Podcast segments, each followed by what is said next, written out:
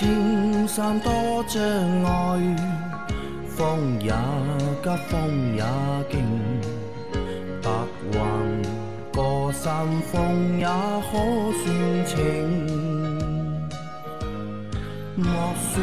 养车修车乐趣多，开车用车没烦恼。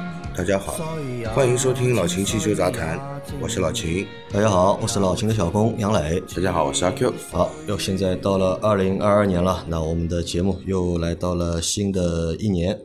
那在上周的节目里面，或者在去年的节目里面啊，就是我们有一期内容啊，是有一个问题是关于有个小伙伴问，就是那个非医保名单。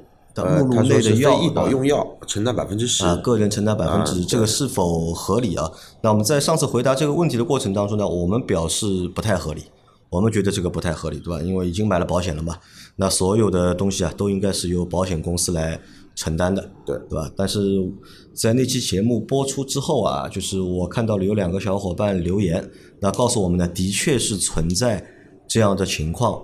如果要百分之一百都能够报销的话呢，是需要买一个第三者责任险的一个附加险。那当时呢，我们觉得呃不太懂啊，因为之前是不知道有这种附加险。后来特地让阿 Q 打了电话去保险公司，特地咨询了一下，问了一下。后来问了之后啊，果然有他妈这样一个险。那这个险叫什么名字啊？叫医保外附加险。叫医保外附加险啊，那这个是我们在购买第三者责任险的时候可以附加买的一个险种啊。但是到底是具体多少钱，我查了一下，就是看了一下，就是每个保险公司的这个价格还都不一样。对，这个到工作日的时候再打电话再问一下。网上我查的话，好像是几十块钱。但我也不知道这个几十块钱到底是不是真的啊？保额到底是多少？因为我今天打的是平安的电话嘛，他说是那个，就是说，假设三者买了两百万，那你的那个就是说这个附加险种的话，也也也要买两两百万。他们的话，目前在系统里面没有看到过那个附加险和三者责任险的话，保额是不一样的一个情况啊，这个是看不见的啊。所以这个情况的确是存在的。那也感谢上次给我们提意见的。两个小伙伴，因为有的东西可能我们的确是不知道，对吧？但是你们提醒之后查一下，这样的话就大家都搞清楚了这个问题。但是合理吧？合理嘛？上次就说过不合理嘛？肯定不合理啊！但合理不合理也不是我们能够左右的嘛，对吧？我觉得啊，这个事情啊，呃，大家可以讨论一下，不行的话可以组个团，嗯，大家去去告他。我为什么觉得不合理啊？车险是一个特殊保险，是属于财产险，对不对？嗯。车险是不是属于财产险？属于啊。啊，那么第三者责任险其实也是属于财产险，对不对？那么跟医保有什么关系呢？医保是什么？医保是什么？医保是一个非常特殊的健康险，嗯，对吧？是一个非常特殊的健康险。它是健康险，我买的是财产险。当我车辆在行驶的过程中发生了风险，你保险公司按照保额赔偿我，超过保额的部分可以不赔偿，对吧？对，这个跟医疗保险有什么关系呢？嗯，没有关系嘛，这个不是在巧立名目嘛？嗯，对，听上去的确是这样，但是现在保险公司的确有这样的规定，这个也不知道去哪里说理，好吧？那。然后大家真的要组团对吧？维权的话对吧？那老秦带个头好吧？老秦到时候组个团，再我愿意的，再拉个群啊！老秦问你个问题啊，上次你那个淘宝买东西啊被坑，嗯，有说法了吧？现在还没有，还没有。呃，因为这个以前叫工商嘛，现在叫市场管理部门嘛，对吧？市场管理部门到现在也没给我一个答复。那这个也要组个团，嗯，去维个权，对啊。我我打算去上级部部门去投诉这个市场管理部门。好的啊，那我们现在来回答呃上星期收到的问题了啊。第一个问题是秦工你好，咨询个问题：二零一二世嘉七万公里，山东潍坊，现在最低气温零下九度，车辆停放一天不开，第二天早晨打火能启动，接着熄火，启动三次后不熄火了，但车辆抖动。报发动机故障，熄火停放不管，等到中午气温升高后又能够正常启动了。这样的现象今年冬天已经出现三次了。请问故障原因是什么？怎么解决？非常感谢。这个车肯定是长期缺乏保养，长期缺乏保养，该做的保养应该都基本上没做，才会这样。呃，和就是在零下九度停放一天有关系吗？嗯，跟低温有关，嗯，跟低温的确有关。低温的时候呢，你这个症状就表现出来了，但是你这个车子肯定是有问题的，不正常的。因为在零下九度这个温度啊，看着蛮低的，嗯，但是和真的要和很冷的地方，要零下二十度、跟三十度地方，对吧？还不能算太低，对。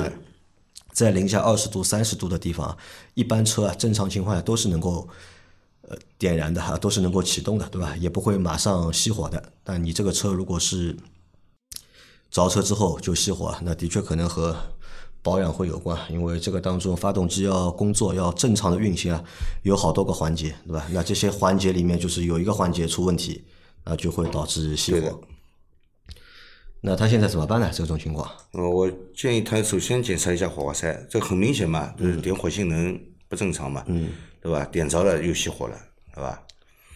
首先检查一下火花塞，火花塞如果已经它一二年的车嘛，嗯，如果你从来都没换过火花塞的话，你肯定要换火花塞的，哪怕你之前换过，你看看你超过公里数了嘛，嗯，超过公里数了也要再次更换的，不是说火花塞我只要换过一次就可以了，并不是这样的啊，定期更换。第二呢，你这个车喷油嘴洗过了没有？你如果没有洗过喷油嘴，这个燃油雾化不好啊，也会影响燃烧，是吧？呃，造成你怠速怠不住。另外，你的节气门清洗过没有？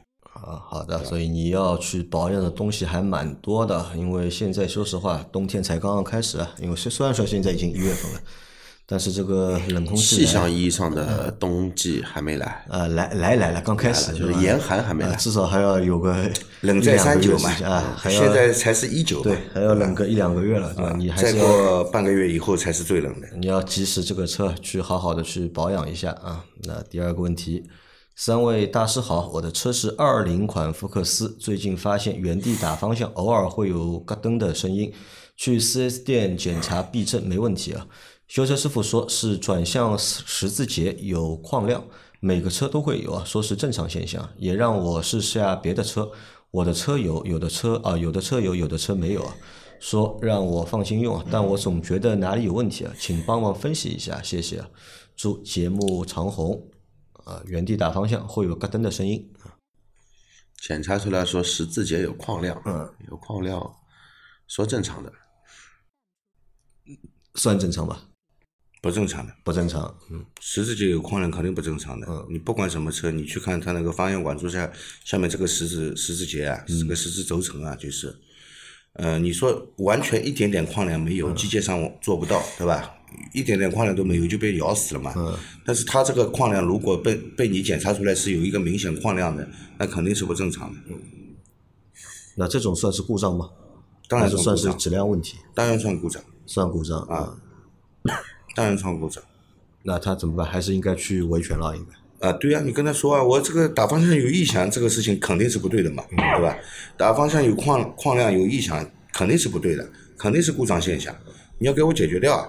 他这个应该还在保修期嘛，对，二零款的车嘛，现在应该还在保修期啊。你不行的话，你换一家就是福特的四 S 店试试看啊。再下一条，三位老师好，我的二零二零款全新锐动，前天刚做了首保，四 S 店给我换的是十 W 四零的机油，我是河南的，这几天温度是零下六度啊，我想问一下，这个机油合适吗？4 S 店让我加一百元，给我升级全合成机油，我没有加，车是一点六自吸的，有必要升级吗？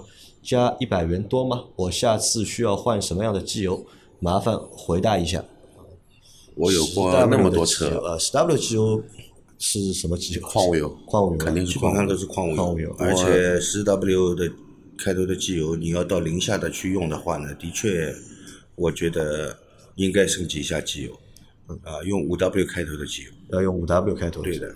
现在还有四 S 店给用矿物油的，我很多啊我很多吗我我买过这么多车，我一一台车是用十 W 以上的机油，十五 W 五零的机油，是我那辆哈雷。哈雷。除了哈雷之外，好像没别的机油是我。在想啊，二二零二一年啊，它这个悦动呀，长安呀，我知道啊。长安四 S 店里面有矿物油不是很正常的？啊，呃，你这个不太合适啊，就是还是要用那个五 W 的啊，这或者是用零 W 的。啊，如果你升级只加一百元的话，我觉得不贵的。嗯你从一个矿物油升级到一个至少是半合成油，嗯，差个一百块，我觉得也不贵啊。你下次保养的话，还是升级一下机油吧，特别是在冬季的时候，好吧？好的啊，再下一条，来请教老法师一个事儿。当年桑塔纳进中国，德方建议定价七万八万，但是最后上海大众定价加了十万多，是否确有其事？啊，这个问题好像还蛮有意思的啊。我觉得对吧？这个我们也当段子来聊，对吧？又请教我们。嗯。我跟杨磊那个时候，对吧？杨磊大概也就三四岁、四五岁。我走路肯定是会走我那个时候呢，父母还没结婚，所以我也不知道。呃，你也不知道在哪里。对我还是一个原子。当年呢，这个桑塔纳的价格是很高的，嗯卖二十几万，嗯对吧？那个落地的话，可能要二二十七八万，二十七而且还要有票，对吧？哎没票还不能买。而且有票要凭票嗯购买，没有票的话，你你跑去这个购买，人家人家说你票呢，没有票，没有票你出去不能买，对吧？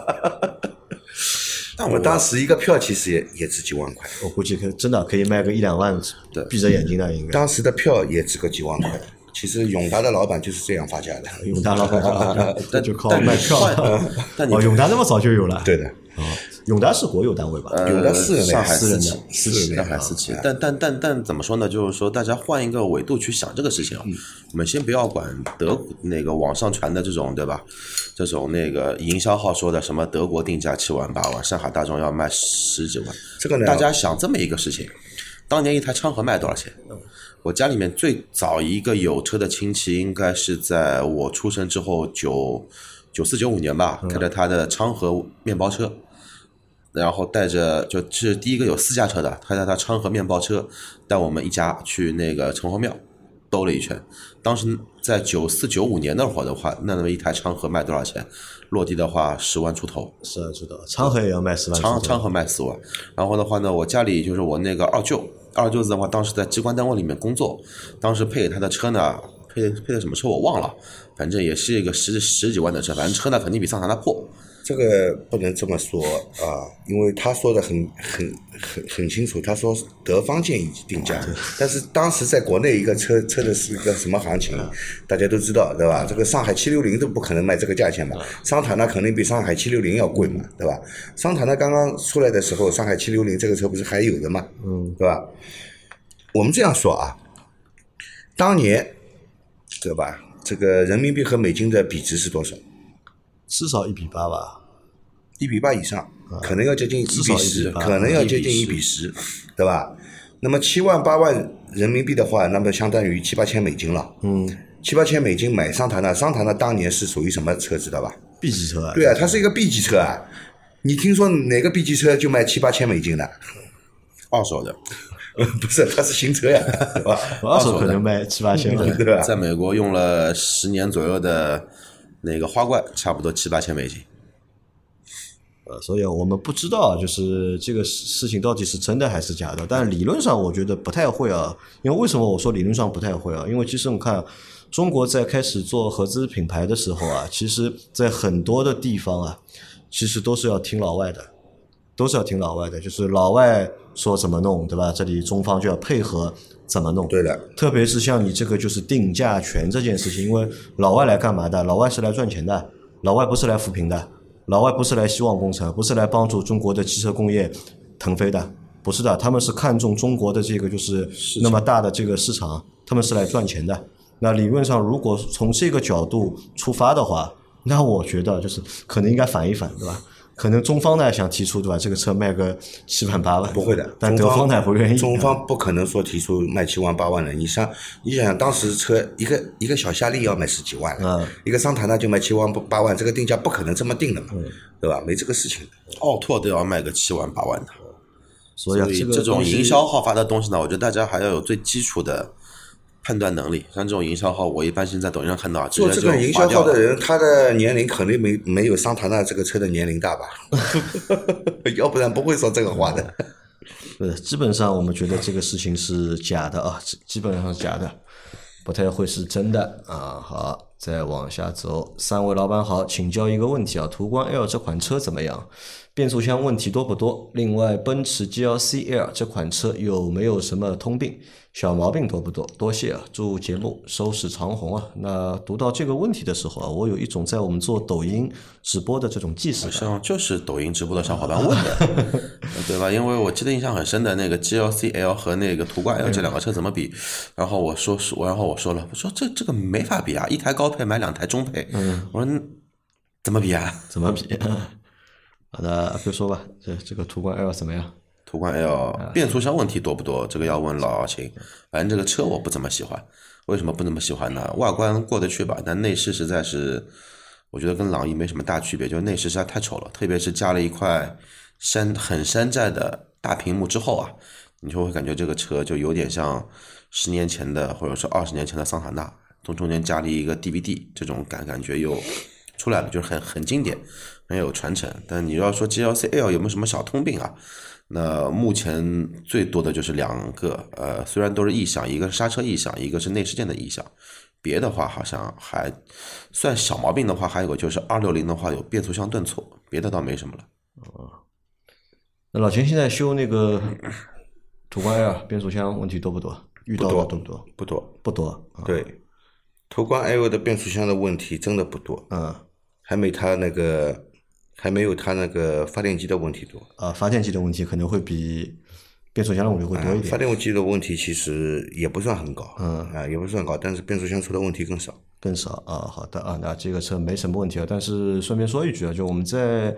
最近的直播里面啊，就是大家问到这个车的时候呢，我们一般呢都会让你去看一下一汽大众的那个途岳。没有没有，即那个途观 L 的话，途观 L 的话，要么就是昂科威，要么就探岳。探岳，探岳啊，会让你去看一下那个探岳啊，可以可以看一下。如果你喜欢大众的话，喜欢这种车型呢，也可以去看一下那个一汽大众的探岳。那我们觉得探岳那个车啊比途观 L 这个车好像要好一点啊。然后这是第一个问题啊。然后 GLC 有没有通病啊？阿哥刚刚说了，刹车异响，内饰偶发性异响。二六零的话呢，换挡会有一些轻微的顿挫，三百就会好很多。嗯，别的就没什么了，就大的毛病，变速箱啊、大件啊这一块也没什么大问题。反正我那辆车开了三万公里了，发动机是一样的嘛，也没有什么漏油啊、渗油这种情况，也没有。好的啊，来再下一条。一二年，呃，十二年前我买了第一辆就是白车，那个时候路上白车很少。现在我换了蓝色车，路上到处都是白车。去四 S 店保养，真的是要去车间看看。今天去保养，居然把机油品牌拿错了，幸亏我在边上提醒了一下。要是在休息休息室里喝咖啡，不知道会发生什么啊？那这是这个小伙伴给的一个留言啊。就上次说到就白车对吧？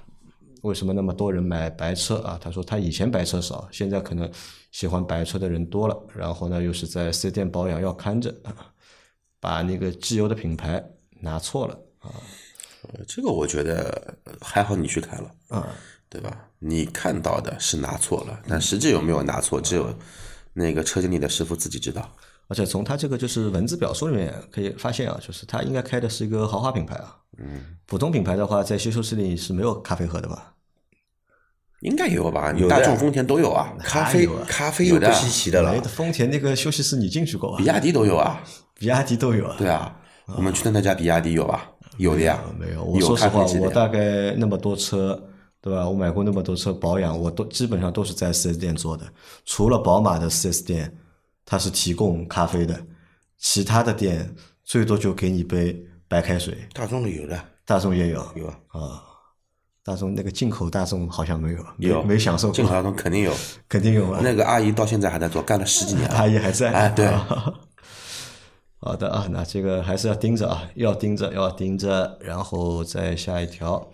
三位老司机好，我的车是荣威 E R X 五混动，最近在大丸百货停车场出口时碰到上坡排队，起步时溜车严重啊，已经地板油了，都要溜一段才能够止住，真的是吓死我和后车了。车子没有报错，是不是坡道辅助坏了？会不会是因为这个坡度太陡的原因，还是电车的原因？另外，如果碰到没有辅助的情况下，如何操作可以避免溜车？谢谢。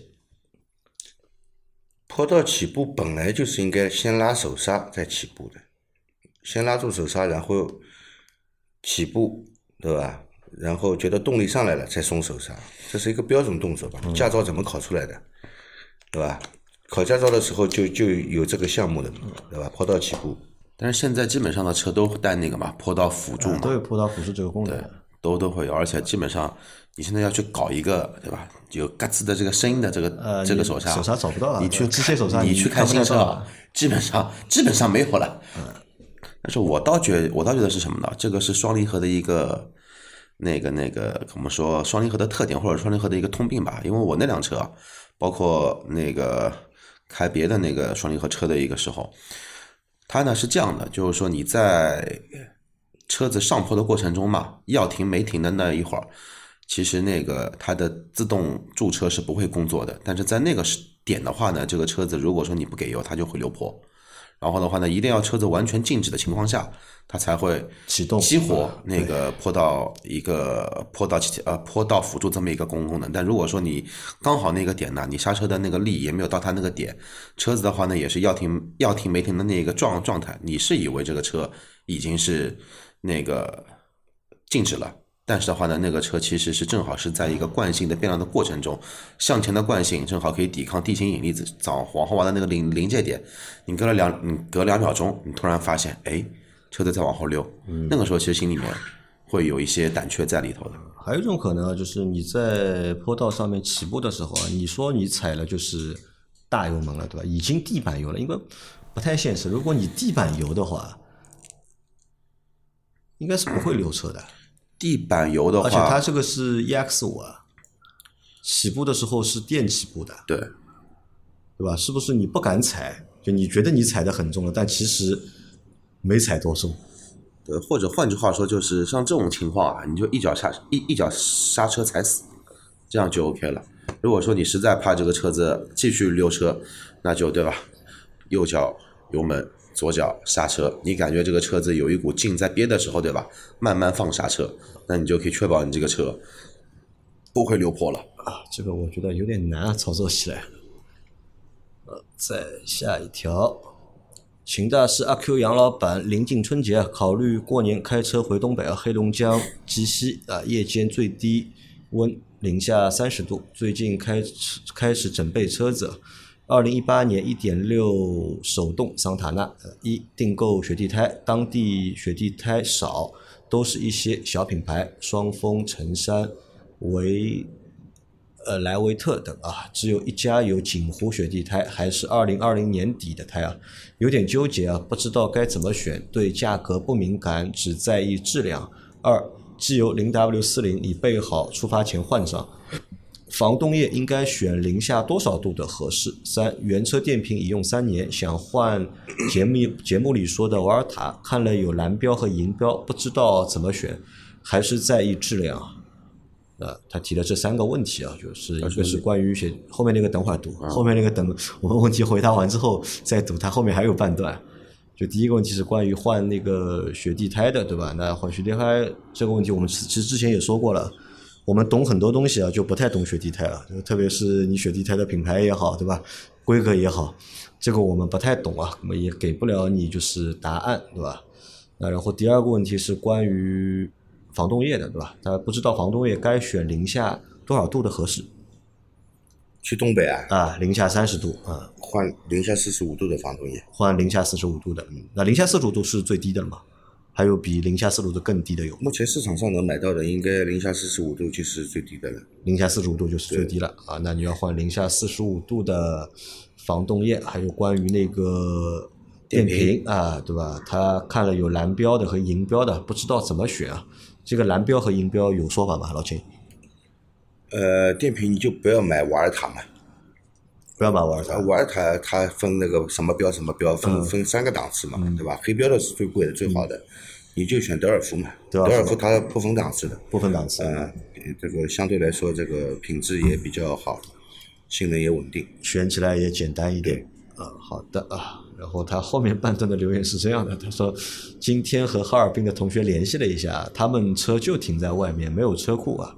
冬天就用五 W 三零的机油，但说必须是全合成的机油，雪地胎他们也不换。现在清雪清的特别好，市区里好多人都不换雪地胎啊。那关于雪地胎，可能很多东北城市里面的用户，嗯，对，也不用雪地胎了，因为城市里面可能除雪工作做的会比较好一点，对吧？下了一场大雪，然后扫雪工人或者环卫工人，认为啊，如果说这位小伙伴长期在老家生活的，对吧？那是回去过年嘛？对，那你不换就不换了，对吧？反正这个大概啥情况你你 OK，、这个对吧？这个冰雪驾驶体验啊，每哦年、每年都会有那么几个月都是冰雪体验的。但如果说你是现在已经那个居住在别的城市，然后回老家的话，你这个还是要对吧？习惯一下的。相对来说，用雪地胎的一个主动安全肯定会比你用那个正常的四季胎来的要好，不不那么容易滑吧？应该。嗯，那你建议他还是换那个雪地胎啊？而且你正好碰到下雪的时候，车子一直在马路上行驶，雪一下就变成冰了嘛，也很滑的。你这个扫雪车不可能在你前面是无时不刻的在帮你扫雪了，对不啦？所以我觉得换雪地胎还是有必要的啊，安全第一。你还是建议他换成雪地胎啊？好的啊，然后换哪个牌子就问问看你同学呗，你同学反反正用哪个牌子你就换呗，因为你问我们我们啊 真的不清楚。就是你就回一次老家，对吧？回一次老家，你一年可能回去一次，对吧？回去一次再回来，对吧？因为还有他说的这个机油啊，啊，如果有可能温度会达到零下三十度的啊我建议你还是换零 W 啊，对，它零四零没问题嘛。对。好，再下一条，呃，上星期杨老板说问题少，我来提几个问题啊。我的车平时都不怎么开，最主要是自驾用，每次都会遇到非铺装路面，二十码左右，反正不会刮底盘的那种。然后车会左右摇摆啊，加在一起可能走了上百公里了。每次回来叫师傅帮我看看，他把车吊起来，前轮往上面顶，用手拉一拉挂杆，再用铁锹顶一顶连接的地方，用手电筒照一照，然后都说没有问题。我一直担心把车颠坏了。他说车没有我想的那么脆弱。他说虽然是轿车，但是与一般的 SUV 结构也是一样的。我想问一下各位大哥，检查底盘是用这种方式吗？像这种是不是过于担心了？车在设计研发的时候都有考虑这种路面，现在开起来没有问题，在过水泥路的时候，车内异响比之前严重。谢谢三位大哥啊！他每年自驾对吧，会走一些烂路啊，走的还蛮长的，要二十码的速度走上百公里。他每次回来呢，都会去汽修店把车顶起来，让他们检查一下悬挂。就是这个非铺装路面到底烂到什么程度？嗯啊，如果坑洼比较多的，那你的底盘的悬挂系统可能这个寿命啊会受影响的。嗯，毕竟你每次都要行驶个一上百公里嘛，对吧？虽然速度是比较低啊，二十迈的速度，其实如果大的坑洼路面走起来的话是有伤害的。嗯啊，你如果只是还是比较平坦的，只是非铺装，嗯，那问题应该不会很大。那他这个检查的方式对吗？就把车顶起来，然后把检查总归没错的。啊，他说的只是这个方式嘛，检查的方式，师傅什么帮他就是拿个铁锹去顶顶顶顶顶，这个这这个是顶什么呢？这轮个胎往上面顶，对吧？这个是顶几个拉一拉吊杆，再用铁锹顶一顶连接的地方，再用手电筒看一看。用铁锹顶我就不明白了呀，这个车底盘下面什么地方用铁锹去顶的，这就不明白了，对吧？一般我们都是检查橡胶件的话，会用用到撬杠，嗯，给它施加一个力啊，看它在这个受力的情况下有没有这个变形开裂的现象，对吧？一般是这样来检查。然后减震器呢就很简单，你检查一下它的那个阻尼性能怎么样，按压一下也能检查出来。也不一定需要吊起来，对吧？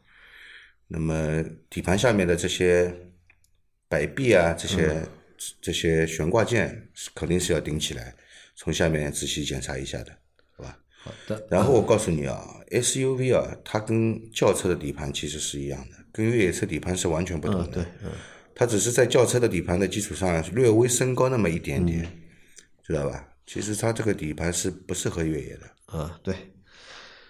好的，那今天的这期节目就先到这里了啊。那这也是二零二二年的第一期节目，大家有任何关于养车、用车、修车的问题，可以留言在我们节目最新一期的下方，我们会在下周的节目里面一一给大家解答。